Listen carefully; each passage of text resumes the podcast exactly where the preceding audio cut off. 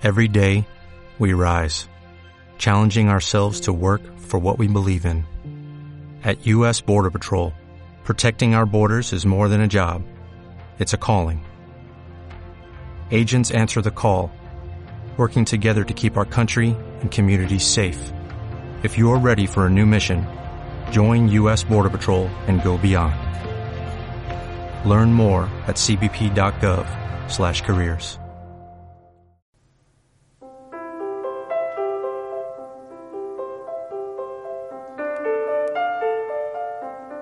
Bienvenido a Yogasano Podcast, un programa dirigido y presentado por Luis Roncero.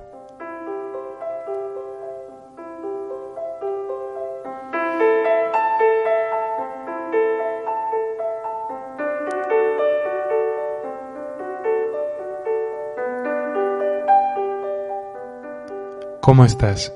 Mi nombre es Luis Roncero y te traigo la sexta entrega de Yogasano Podcast. En lugar de irme de vacaciones, he recuperado la entrevista que le hice a mi querido profesor y amigo Antonio González Chamorro.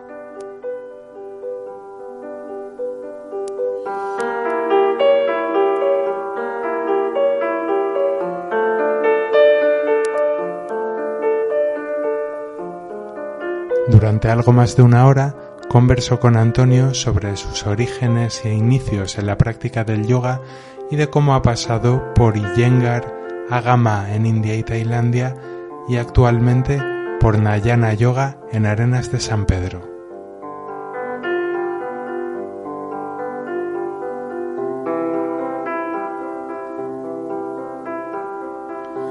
Durante esta extensa entrevista, Antonio nos habla de su experiencia como estudiante y profesor de yoga y además dedica tiempo a recomendarnos algunos estupendos libros y películas que nos ayuden a inspirarnos y profundizar en el camino del yoga.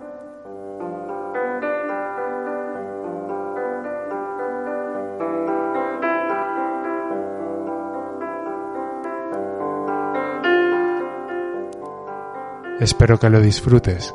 Sin más, te dejo con la entrevista y te envío un caluroso saludo y deseo un feliz verano desde Yogasano Podcast.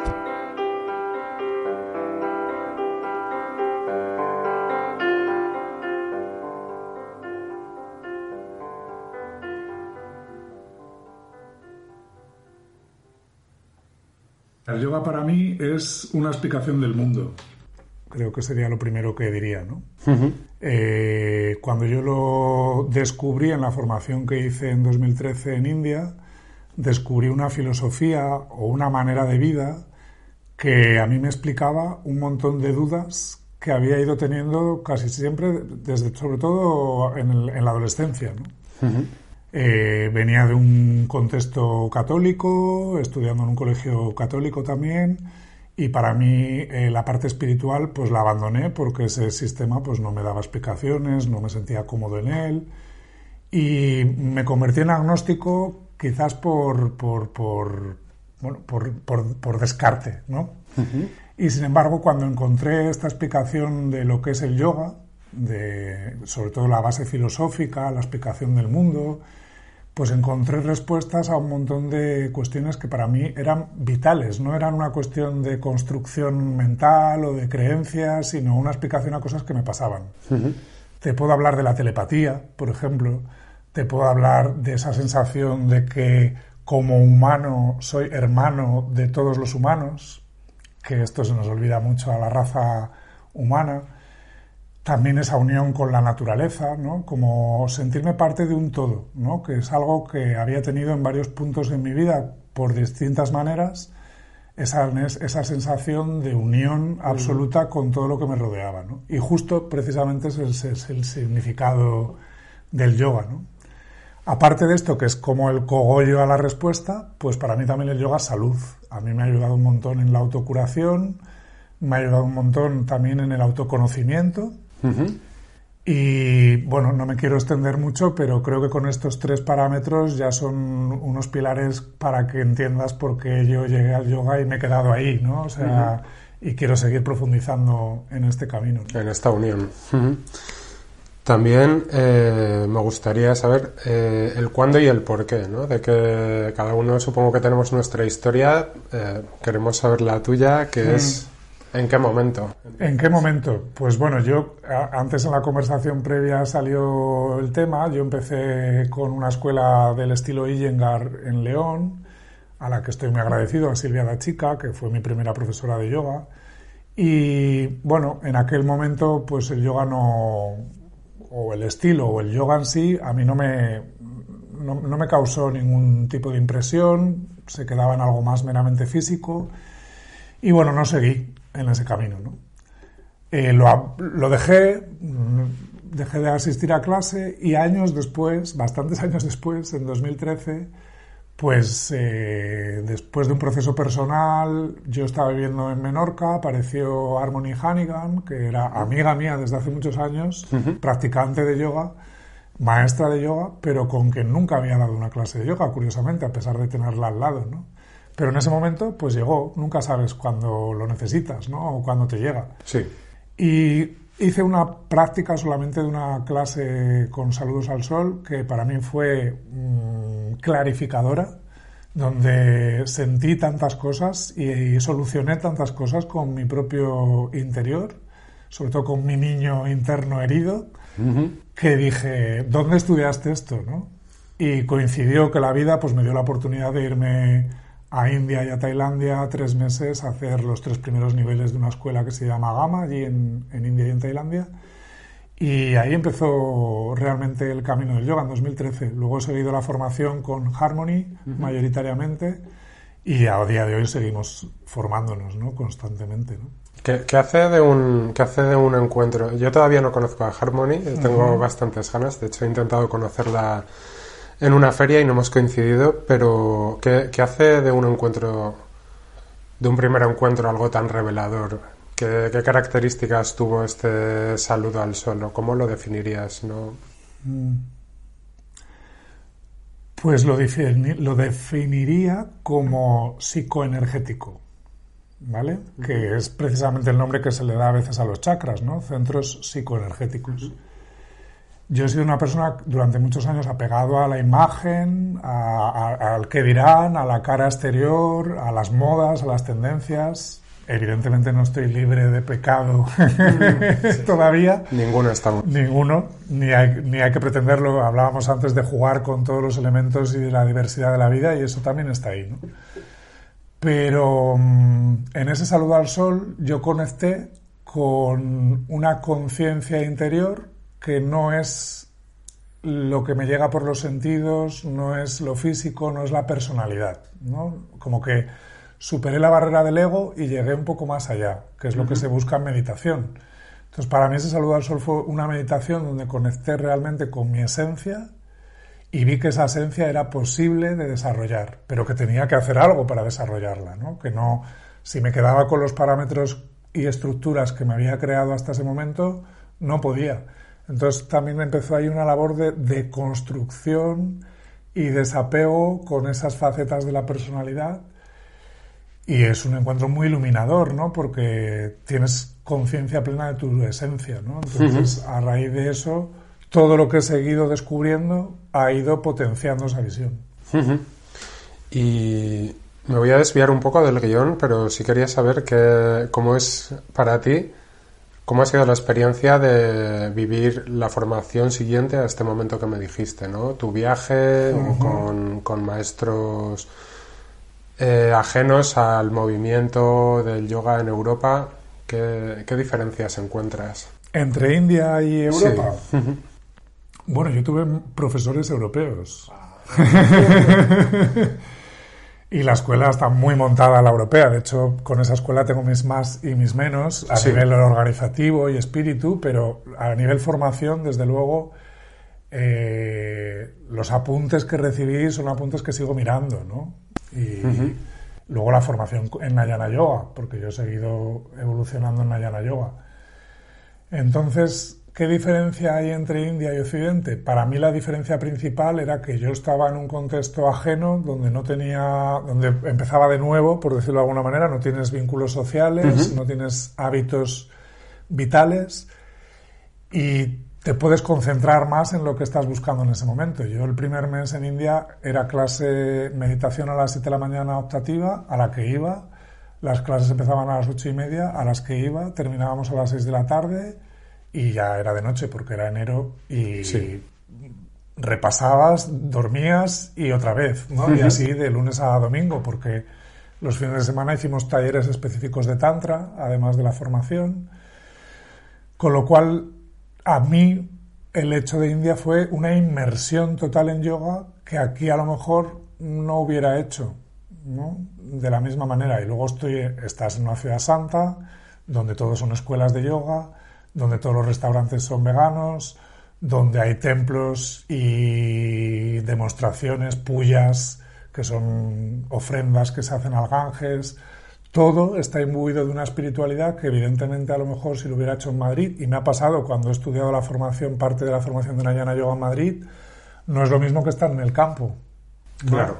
Porque sales de la formación y tienes tu vida cotidiana aquí que te saca a lo mejor de ese espíritu, ¿no? Yo al mismo tiempo que hacía yoga hice todas las limpiezas, eh, hice dietas, eh, bueno, una serie de cosas que creo que aquí no hubiera sido capaz de hacer. Sí, que el entorno te facilita, claramente.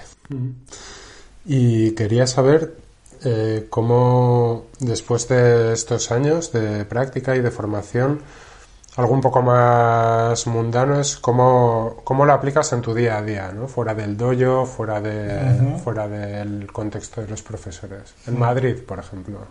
En el día a día. En el día a día te hablo lo mismo que cuando me preguntabas por el encuentro, ¿no? El tomar conciencia de uno mismo ayuda a verte desde esa conciencia testigo, desde esa autoobservación neutral. Entonces eh, descubres la raíz de muchos de tus hábitos, hábitos por los que a lo mejor te flagelas, o aunque no tienes por qué, porque también hay que hacer el pacto con, esas partes y precisamente a mí me ha ayudado a hacer un pacto con esas partes de las que renegaba. Y eso te da mucha paz interior y, te hace vivir con más coherencia.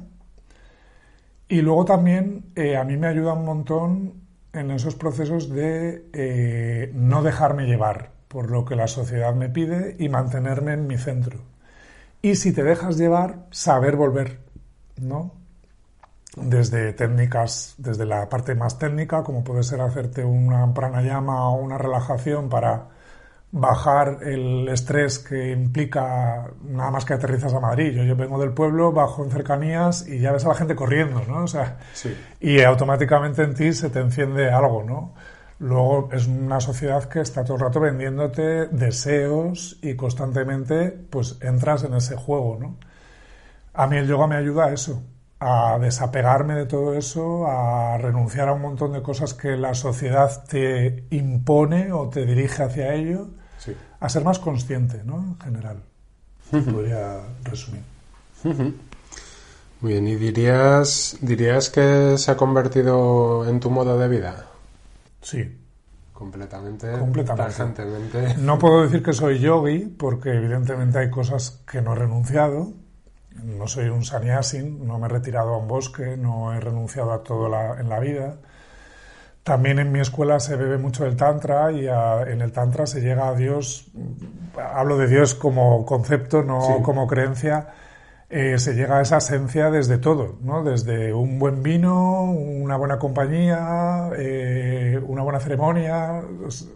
No hay que renunciar a nada de lo que está aquí en la multiplicidad del mundo. ¿no? Entonces, bueno, no sé si te respondo con esto. Sí, claro. Pero sí, es, por ahí por donde uh camino. Y la filosofía del yoga está presente porque eh, en mi naturaleza ya había muchos de los códigos éticos y morales que son la primera, el primer escalón del yoga, ¿no? Entonces eso me ha reforzado ese comportamiento, como por ejemplo la no violencia, ¿no? O la no violencia con los animales, también a la hora del consumo, ¿no?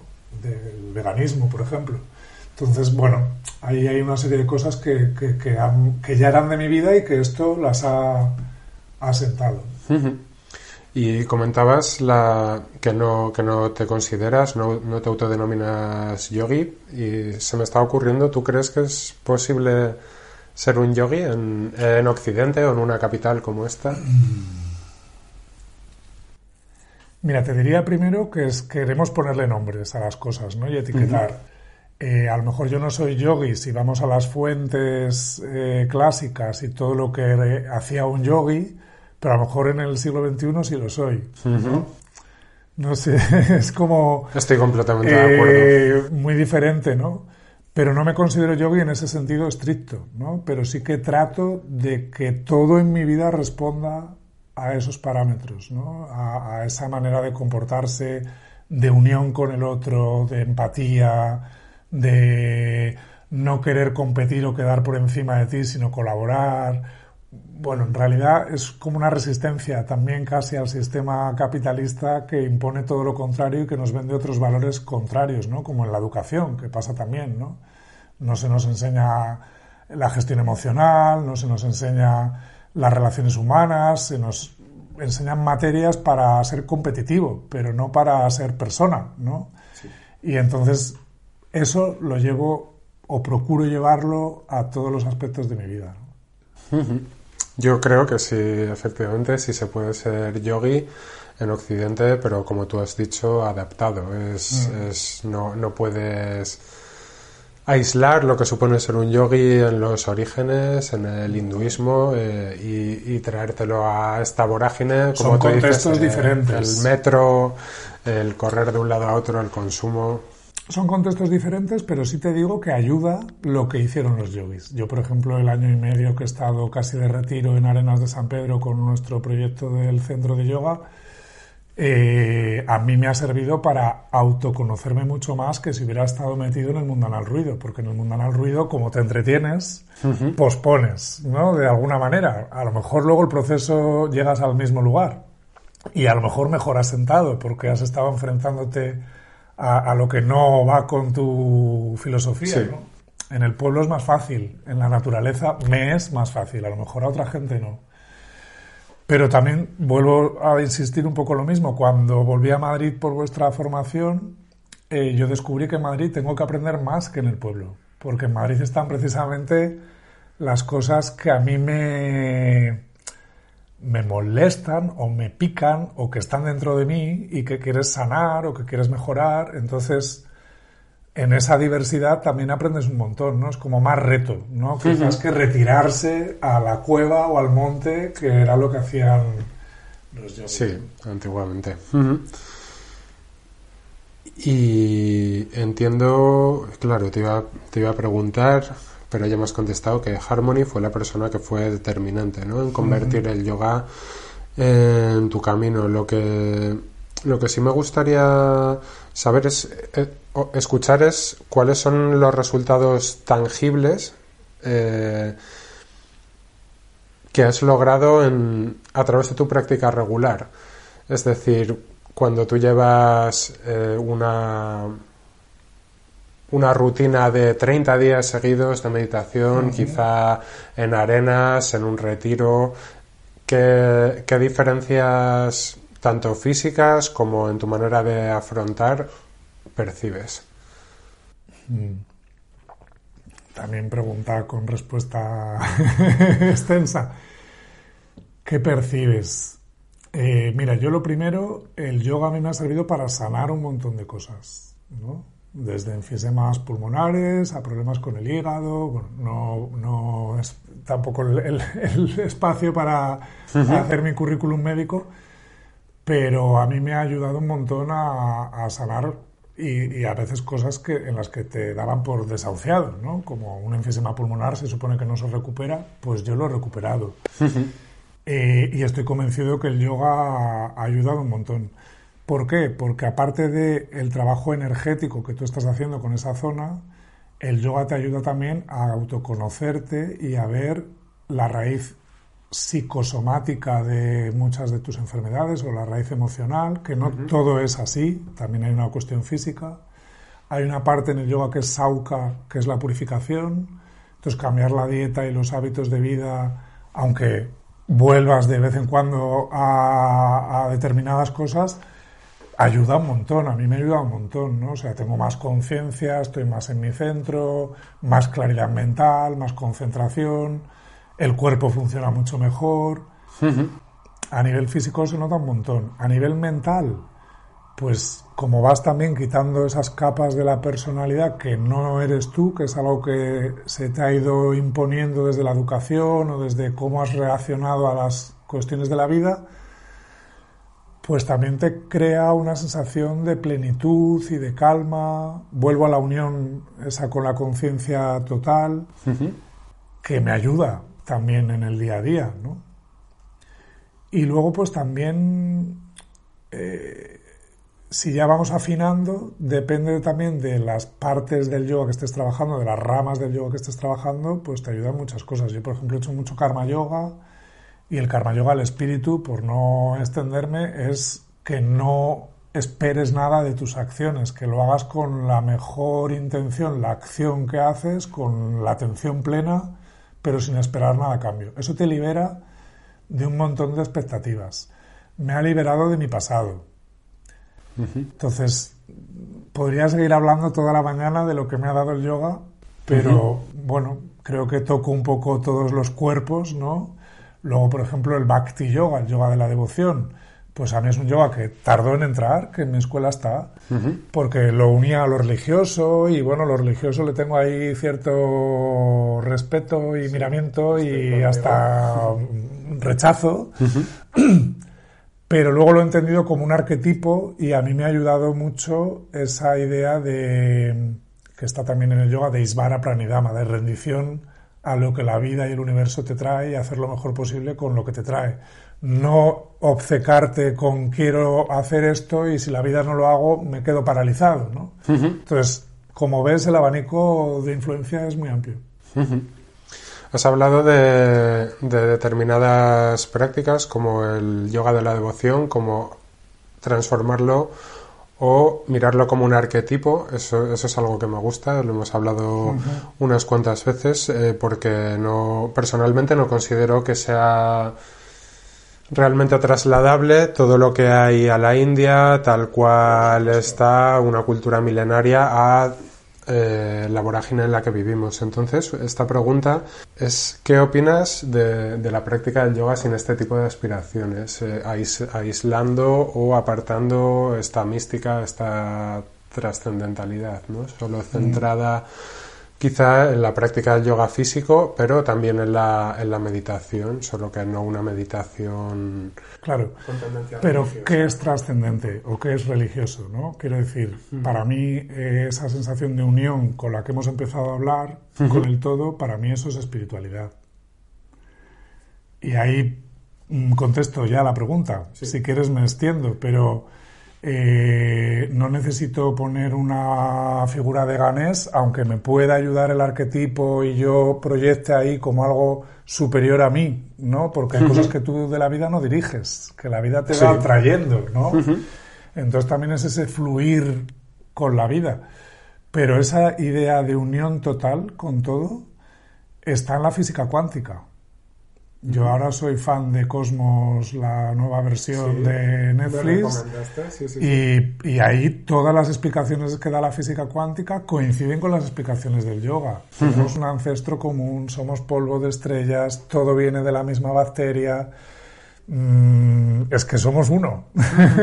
y para mí eso es lo trascendente y lo espiritual. Y además creo que eso es un acto de absoluta rebeldía en el mundo de hoy donde se vende el individualismo y el, caparazón emocional frente al resto, cuando realmente lo que deberíamos hacer es funcionar como un unísono, ¿no? Y no solo entre humanos, con todo lo que nos rodea. Me gustaría saber eh, si, si tú percibes que los beneficios de tu práctica varían durante los años, es decir, si es lo mismo practicar con yo empecé, empecé te, comento ahí, te meto esta cuña con, con 18 años. Fue muy diferente en su momento eh, la frescura, ¿no? La, esta primera clase de yoga, o por lo menos la primera con la que conectas, eh, esa sorpresa, ¿no? Que pasa en muchos, en muchos ámbitos de la vida y luego hacer yoga ahora con 30 y eh, la percepción es completamente distinta, ¿no? No solo física, quizá aumenta la resistencia, disminuye la flexibilidad, esto en la parte física, pero también tú tienes un bagaje, ¿no? Pues ¿cómo ha cambiado la práctica? A mí precisamente no se me agota el yoga porque cada día me sorprende.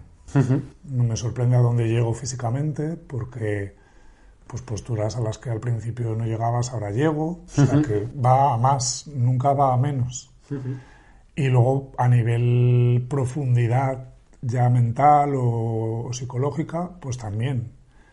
Y sigue sorprendiéndome, a lo mejor voy a una práctica con Harmony en la formación o en una clase suelta de las que da de adultos entre semana y me sigo sorprendiendo de los efectos, ¿no? O días en las que me pongo como reto hacer una práctica para, bueno, para atajar cualquier cuestión y la consigo atajar a través del yoga. Entonces, para mí es todo el rato ir sumando y creo que además si sigo en este camino, cuanto más profundizo, mejor, ¿no? Porque equilibras todo de una forma muy sutil, todas las las distintas facetas de la vida y luego a nivel físico, pues eh, todo mejora, ¿no? Yo tengo mejor digestión, tengo mejor resistencia, no engordo, es lo único que no consigo hacer, pero tampoco hago por engordar, o sea, quiero decir, ni como, como para engordar y luego pues hago limpiezas cada poco, hago ayunos cada poco, entonces es muy difícil engordar.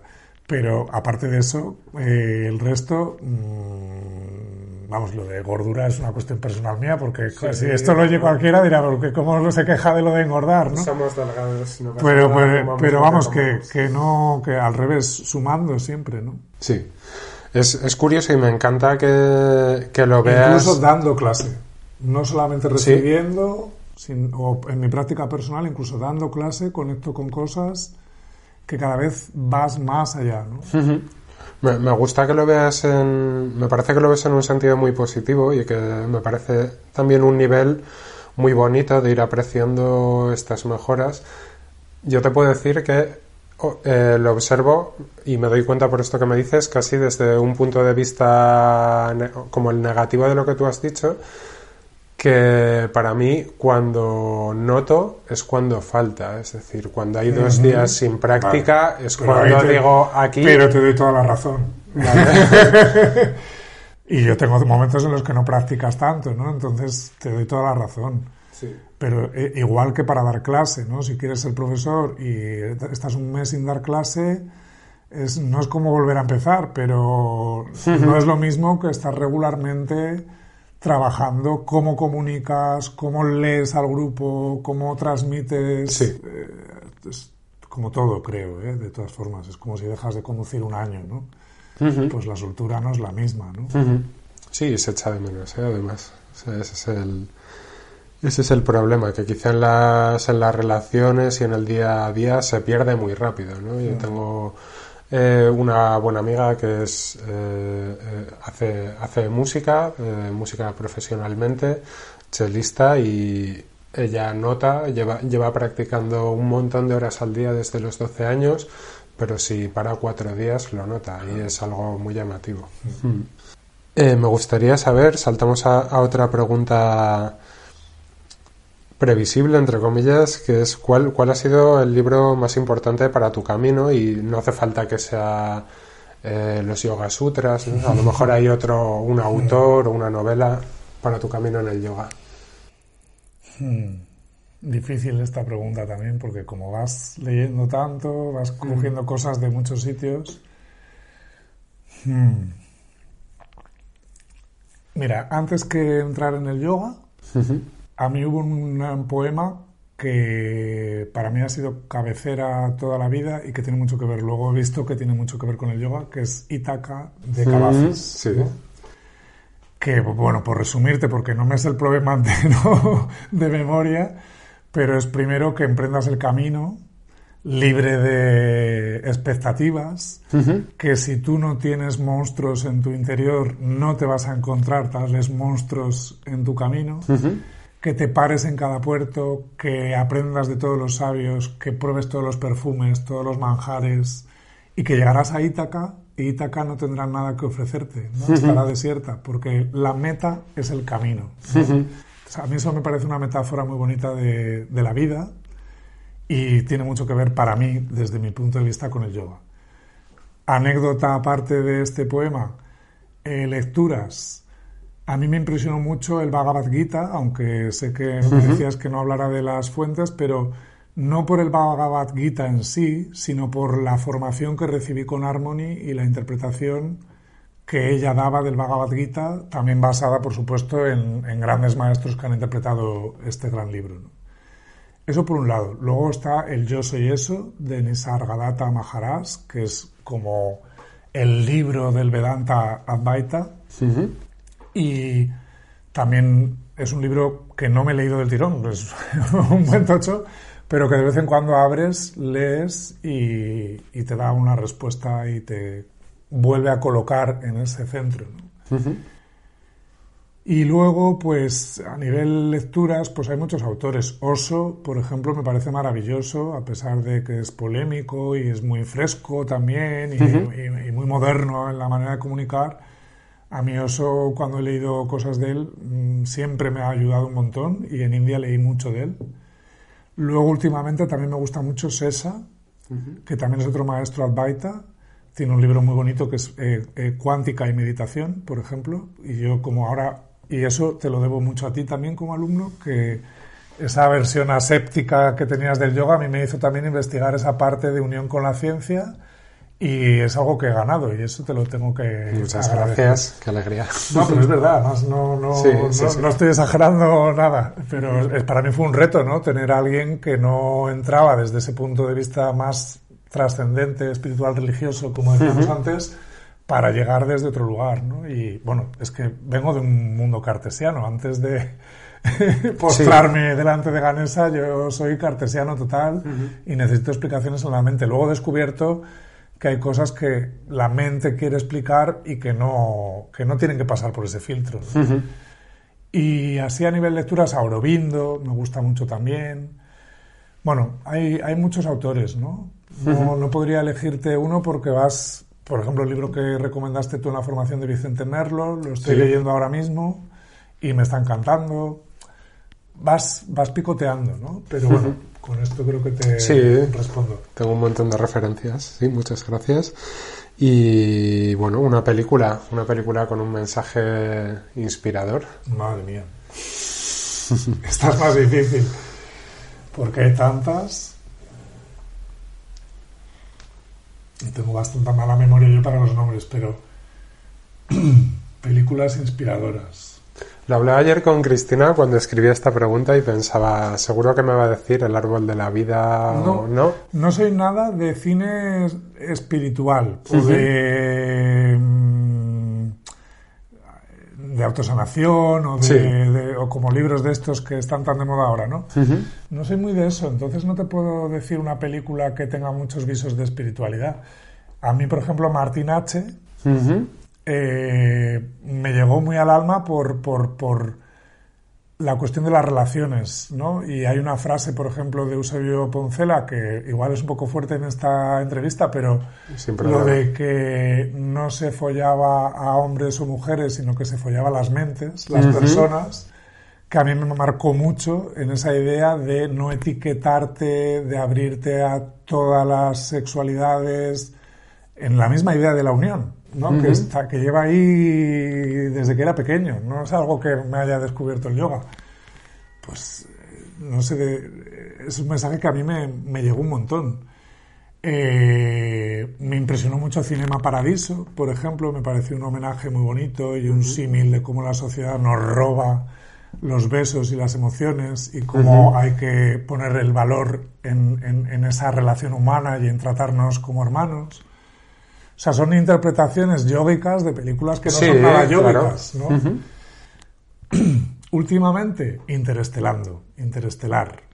Creo que es, es una película que eh, trabaja sobre todo con el tema de la relatividad del tiempo y del espacio, tiene mucho que ver con la cuántica, eh, de cómo tenemos comunicación con seres que están en otros planos de la conciencia, que no vemos con los sentidos. Y a mí esa película me ha maravillado porque me daba eh, una explicación a los registros acásicos, que es algo que está dentro del mundo del yoga también. Me daba una explicación muy buena y muy visible de la teoría de la relatividad de Einstein, que también me apasiona todo este tema. Y que para mí tiene mucho que ver con esta idea de, de cómo creas la realidad en base a tu manera de verla, pero eso no significa que sea la realidad. ¿no? O sea, no, no es lo.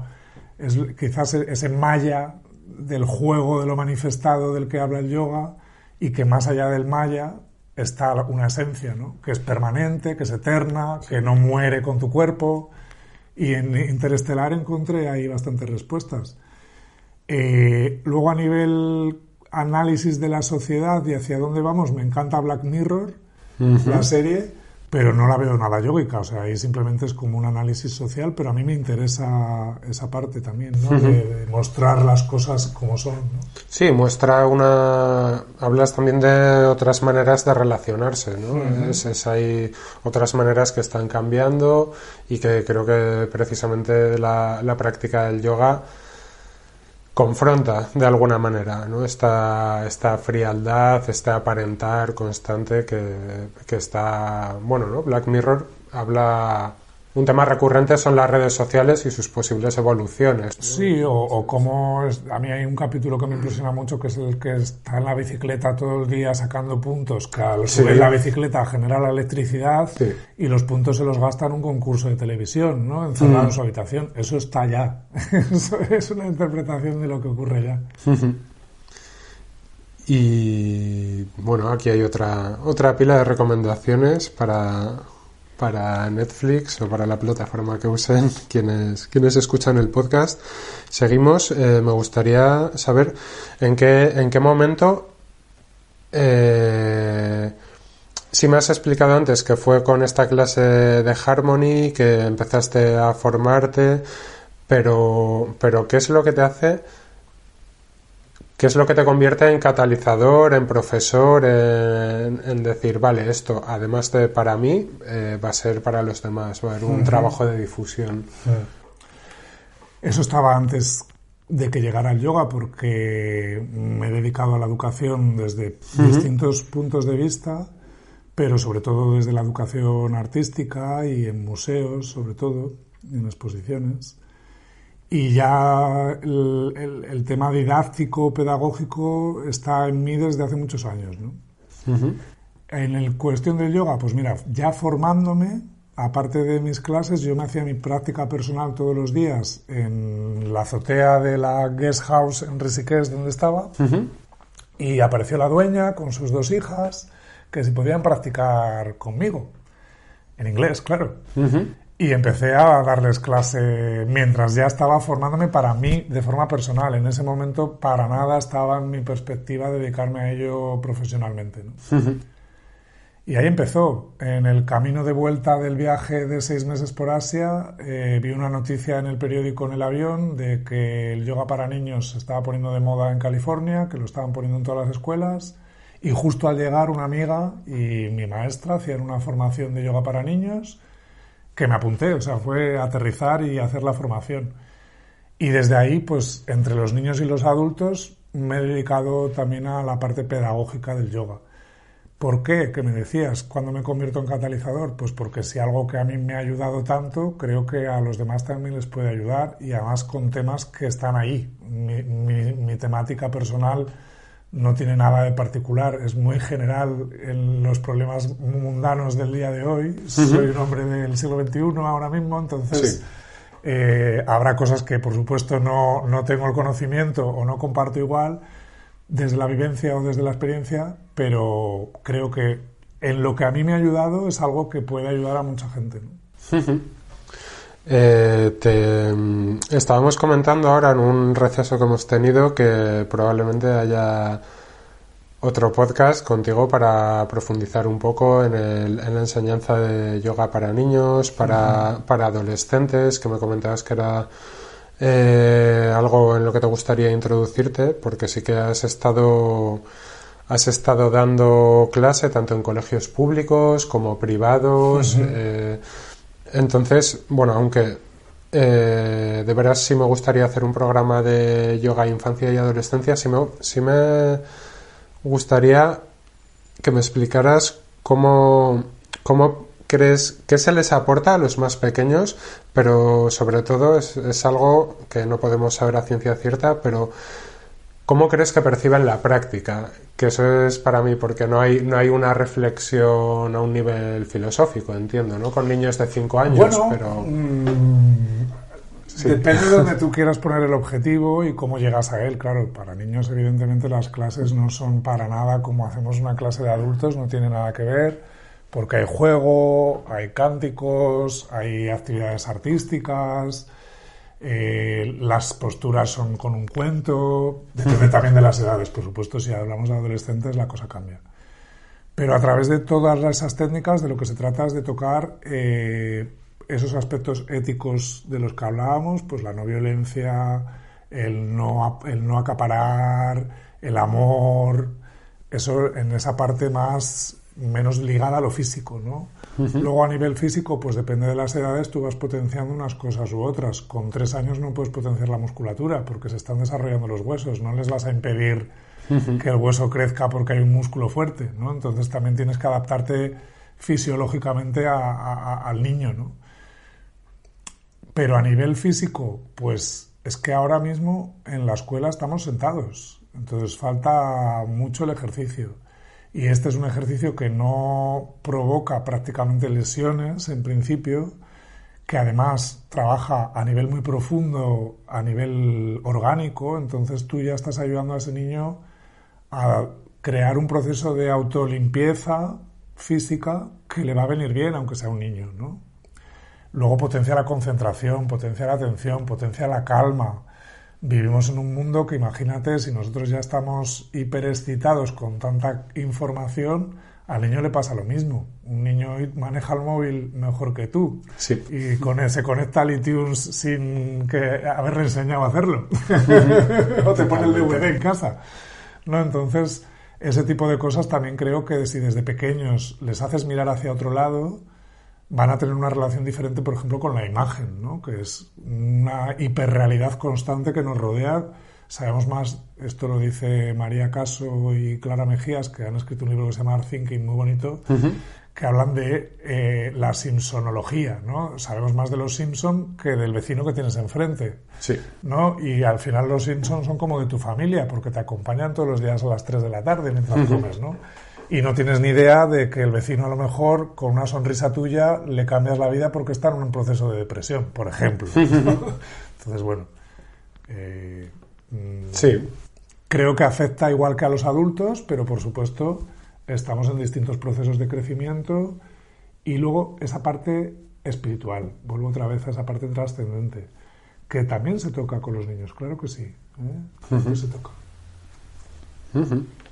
Y me gustaría saber, ahora pasamos a la formación de adultos. Eh, bueno, yo ya lo sé porque he tenido el, el, placer de ser alumno tuyo, pero cuéntame, cuéntanos un poco sobre esta formación oficial, entre comillas, de profesores de yoga, instructores en yoga, que, que de la que has sido docente, cómo, cómo lo has percibido, que qué te parece que aporta y me refiero un poco a, cómo ves que se estandarice de alguna manera la enseñanza del yoga. ¿no? Esto es, bueno, para los que no lo sepan, es un programa que es oficial en España con unos, una serie de publicado en el BOES y con una serie de puntos eh, obligatorios y bastante concretos. Se parece, bueno, es similar a una formación profesional, si no me, me equivoco. Eh, que busca esto, ¿no? Estandarizar y que cuando un profesor de alguna manera certificar que un profesor de yoga se ha formado en todos estos puntos. Entonces, ¿tú cómo, qué necesidad crees que hay de este tipo de formaciones? Hombre, la necesidad está ahí porque, de hecho, hay formaciones por doquier, privadas, públicas y en todo el mundo, ¿no? Es algo que está muy en boga quizás porque hemos llegado a un punto en esta sociedad en la que no nos valen los valores que nos están inculcando y buscamos una respuesta. ¿no? por eso quizás está el yoga de moda, quizás no, vamos, estoy convencido. Entonces, a nivel la utilidad de esa formación, pues hombre, yo creo que está bien que exista una cobertura oficial, lo que pasa es que hay que estudiar muy bien que también haya eh, una especie de... Mm, no, sé, no sé cómo se dice esto, pero que si tú haces una formación privada, que esa formación privada pueda ser eh, ¿cómo se llama? Cuando te...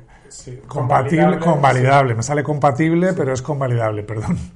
Eh, convalidable con esa formación, ¿no? Para que, mm, bueno, pues tampoco te quedes tú... Eh, porque la formación del, del, INEM es de hace bien poco, ¿no? Entonces, si tú te has formado antes, que no tengas que volver a hacer la formación para tener el título oficial del Estado español. Entonces, creo que ese tipo de cosas hay que deberían de, de estructurarse o por lo menos seguir las mismas directrices del INEM que sigue Yoga Alliance, por ejemplo, ¿no? o redes de yoga internacionales. ¿no? bueno, ahí también podríamos hablar un debate sobre la necesidad de que exista una alianza que realmente te pone un sello si pagas una cuota. Bueno, este es otro cantar. Eh, como formación en sí, el, caso concreto que nos toca, la, la que impartí el año pasado con vosotros, a mí me parece de una utilidad brutal porque habéis tenido un acceso a todo, a una variada eh, introducción, porque al final es una introducción que te permite saber realmente todas las posibilidades del yoga. Que luego tú quieres investigar, tienes que ir profundizando en cada una de ellas, ¿no? O sea, yo os lo dije desde el primer día, nadie sale de una formación de 500 horas siendo profesor porque ahí entran un montón de variantes más, ¿no? Entra también cómo eres tú, eh, qué capacidades tienes ya previas, tu trabajo personal, porque con tu trabajo personal puedes desbloquear, pues no sé, el miedo escénico. Si tienes miedo escénico es muy difícil ser profesor, pero lo puedes superar a través del yoga, ¿no? Entonces, a lo mejor hay que quitarle la expectativa de tengo el título, esto es algo también muy contemporáneo y muy de siglo del capitalismo, y con el título ya, ya soy, ¿no? Pues no. sí. es más importante interiorizarlo, hacer una práctica personal. O sea, entonces, me parece bien las, todas las formaciones, pero siempre que haya un compromiso de continuidad, que es lo que me gusta mucho de vosotros, ¿no? Que casi con todos los que tengo contacto, seguís en el camino, seguís profundizando, probáis, sí. Eh, estáis, bueno, muy activos, ¿no? Entonces eso me parece muy bonito porque pues se plantó bien la semilla, ¿no? Tanto, no solo por nuestra parte que éramos los meros catalizadores, como dices tú, sino también porque es que es un programa donde no falta nada, está muy bien pensado, ¿no? Y se pensó por gente del yoga, no por el ministerio de turno. Sí, y menos mal, sí. Y quería, quería saber, pasamos de, esta formación a otra que tú, que tú también has hecho, que es eh, Nayanacharya. Sí, en, en, Nayana Yoga también es una formación de 500 horas y me gustaría saber eh, cuáles son las características o si quieres enfocarlo de otra manera, qué carácter, qué carácter tiene el, el tipo de yoga que practicáis en Nayana con, res, qué es lo que lo diferencia, ¿no? ¿Cuáles mm. su, sus características intrínsecas? Pues mira, es un yoga que va mucho a las fuentes clásicas del yoga, sobre todo del Hatha Yoga y del Tantra, pero tiene aspectos del Kundalini, del Karma y del Bhakti, ¿no? o sea, y del Jnana, porque también hay la meditación de conciencia desnuda o la autoindagación que viene del Vedanta Advaita, para mí es Jnana Yoga, ¿no? Entonces, primero toca esos cuatro ramas principales del yoga, que no es lo normal, no es lo que abunda en el resto de formaciones. Hay, por supuesto, casos, ¿eh? no somos los únicos, ni muchísimo menos. El yoga es un universo. Y luego, a mí lo que más me interesa es que no se queda solamente en lo físico. De hecho, incidiría más en lo físico en mi formación. Es algo que he investigado más aparte de la formación. sí. me gustaría que hubiera a lo mejor una parte más completa, aunque se tocó de anatomía, pero a nivel eh, psicoenergético, vuelvo a utilizar esta palabra, me parece que hay una diferencia bastante abismal con otras formaciones, ¿no? O sea, toca esas otras capas o esos otros cuerpos más allá de lo físico, que me parece que es donde está el cotarro de todas nuestras problemáticas, incluso las de salud física. Y para mí ese es quizás el punto más eh, diferenciador con otro tipo de formaciones. Pero tampoco conozco en profundidad eh, todas las formaciones que hay. Es imposible porque hay una variedad increíble. Y luego que yo he seguido formándome en mi escuela, no, no he picoteado en otras de momento, ¿no? Entonces, eh, esa parte me parece muy importante. Hmm. Y hay una, hay una parte que también es... Yo es que no he estado en Nayana, ¿eh? lo confieso, pero ah, que hay disculpa. sí. sí. que añadiría, por ejemplo, un estudio en profundidad de las fuentes, como los sutras de Patanjali o el Bhagavad Gita, que te acercan de una manera más profunda a, la filosofía, a la parte más eh, de sistema de vida del yoga. Sí, eso no es tan habitual, por ejemplo, claro.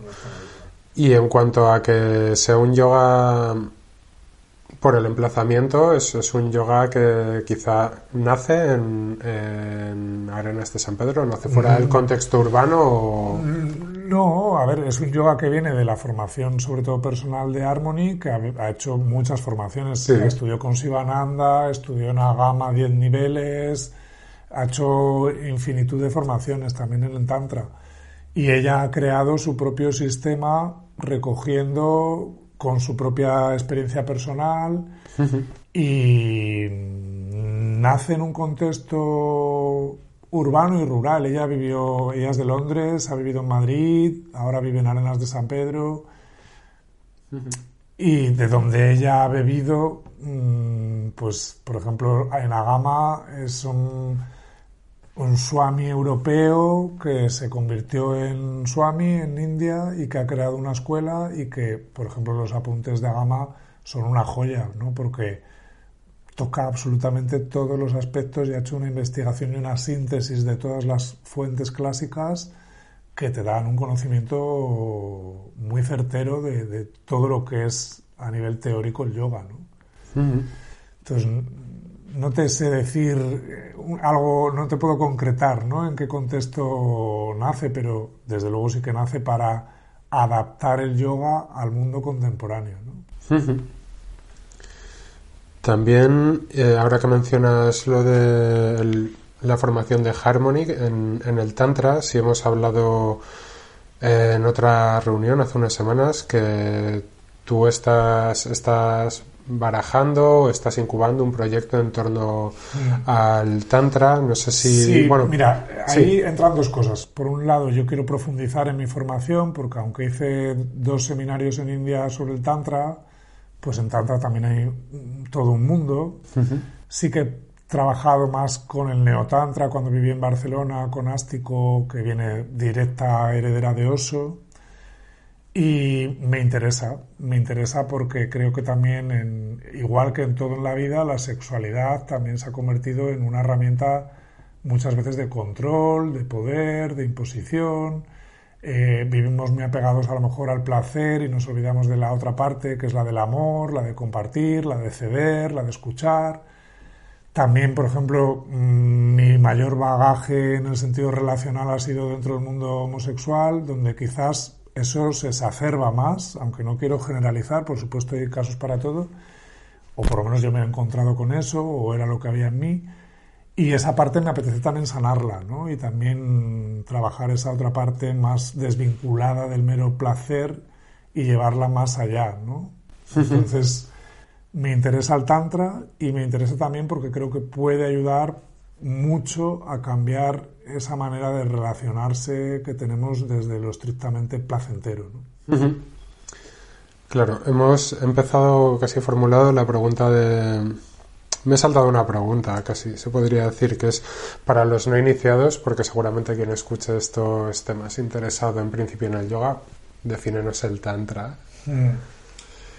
El Tantra es una filosofía de la Edad Media eh, nace en el mismo contexto que el Hatha, pero todas las raíces vienen de antes, porque hay un culto a lo femenino y a lo masculino, es decir, es muy atávico, ¿no? Es como el culto al sol o a la tierra, no, no es tanto ya el arquetipo de una figura deidad, sino que es algo muy tangible. La filosofía del Tantra es que todo lo que hay ahí fuera está aquí dentro y todo lo que está dentro de nosotros está ahí fuera. Volvemos a la unión. En realidad es la misma esencia de lo que estamos hablando todo el rato. Pero el Tantra lo que sí hace es eh, llegar desde el mundo manifestado a esa conciencia pura. Entonces aprovecha todo lo que la vida te ofrece para llegar a, ese, a esa esencia del ser. ¿no? Y entre otras cosas, también utiliza el sexo, que el sexo normalmente, lo sabemos todos, en todas las corrientes de filosofía, de meditación y religiones, no se habla de él, se cierra una puerta y aquí se trata, tocando el tema sexual, que ya te digo, no es solo sexual, pero es por lo que, por supuesto, se conoce en el mundo, porque es un tema que a todos nos toca de lleno y que está muy candente en nuestra sociedad, que es muy suadistanística, muy sexual, pues eh, lo que hace es sublimar la energía sexual para que realmente haya una unión entre los dos amantes, ¿no? Y por eso hay técnicas, pues, para mejorar y alargar el orgasmo, para reconectar con tu pareja, para eh, que la unión sea una unión total, que no sea solamente la eyaculación, sino que sea un orgasmo casi multiorgásmico. De hecho, hay un libro que se llama El hombre, La pareja multiorgásmica, de Manta eh, bueno, para, para llegar a algo mucho más completo y holístico de lo meramente genitalizado. por, por, resumírtelo muy, muy brevemente. Muy mucho, sí. Está muy bien para, para iniciarse, porque creo que de verdad hay mucha gente que no, no sabemos, no nos hemos especializado, no lo hemos estudiado. Claro, luego esto tiene connotaciones, ¿eh? porque si tú practicas Tantra también estás trabajando pues a mejorar, tener eh, la próstata más sana en el caso masculino, erecciones más duraderas, mejor control de la eyaculación, eso te hace acompasarte si es una pareja heterosexual, por ejemplo, con el orgasmo femenino, disfrutar de cada poro de tu piel, no solamente de esa genitalización que viene dada ahora, porque ahora la educación sexual en la juventud es con el porno. Entonces, pues bueno, hace falta también meter eso en la educación. ¿no? Te quería, te quería preguntar, es otra, es otra pregunta genérica, pero que me gusta mucho porque además creo que es una pregunta que nos suele que ayuda personalmente, ¿no? Que es cómo te ves en este camino dentro de cinco años. Pues mira, procuro no proyectar mucho hacia el futuro, que eso es una actitud bastante yógica, exactamente igual que hacia el pasado. ¿no? Bloqueo pasado, bloqueo futuro, porque el pasado ya no existe y el futuro todavía no es. Entonces, mejor estar en el aquí y ahora, por supuesto, organizando el mañana, porque es así el vivir en la que ahora no implica que no puedas guardar una cita para dentro de una semana. Por supuesto. Pero, bueno, por hacer un acto de imaginación. Sí, un pronóstico. En cinco años, ¿dónde me veo? Pues me encantaría estar viajando por el mundo enseñando yoga. No es mala idea. No, me ha encantado tu respuesta, tienes, tienes toda la razón. No es, cuando lo he escrito, ahora dices, claro, no es una pregunta quizá la más apropiada para, para practicantes de yoga, pero sí es, curioso. hemos hablado de eso. Vale, y para terminar, esto es casi como la, la, pregunta de cuál es tu película favorita, pero a lo mejor no es más fácil porque es más concreta. Es, no es cuál es tu, tu asana favorita, sino cuál es en la que pasas más tiempo en este momento, quizá. Entiendo que, claro, no, no te pasas la, no te pasas tres horas al día en Trikonasana, sé que la respuesta va a ser una asana de meditación muy probablemente, entonces querría que nos explicaras un poco por qué te resulta cómoda, qué eres cuando estás en esa, en esa mm. postura. Hay varias, pero una postura que desde el primer día a pesar de que me cuesta y me costó más que ahora, donde yo entro en un estado que no sé por qué, me conecto como con, con esta unión y con este ancestro y con esta conciencia pura de la que hablamos tanto, eh, que es Bhujangasana. la postura de la cobra. Eh, no sé por qué, pero me resulta muy fácil en esa postura, a pesar de que a mí a veces me machaca las lumbares, me cuesta relajar ahí. Eh, y, he llegado a un punto en el que entro muy rápido en meditación en esa postura, conecto muy rápido con Anahata Chakra, con las características del amor incondicional, donde siento una expansión brutal de mi ser, donde me emociono, donde coloco los ojos en blanco. O sea, ahí hay algo, o yo he practicado esa postura en otra vida, o hay, hay, hay algo que me conecta con una. como con esta sensación de que, de que eres tú desde que nació la vida hasta que desaparezca la vida, sin, no la vida de mi cuerpo, sino el, el, mundo, ¿no? Y ahí entro en una conexión muy tremenda, también quizás por esa apertura del corazón, ¿no? que me parece muy interesante. Para mí y también para, para la vida, el mundo en el que vivimos.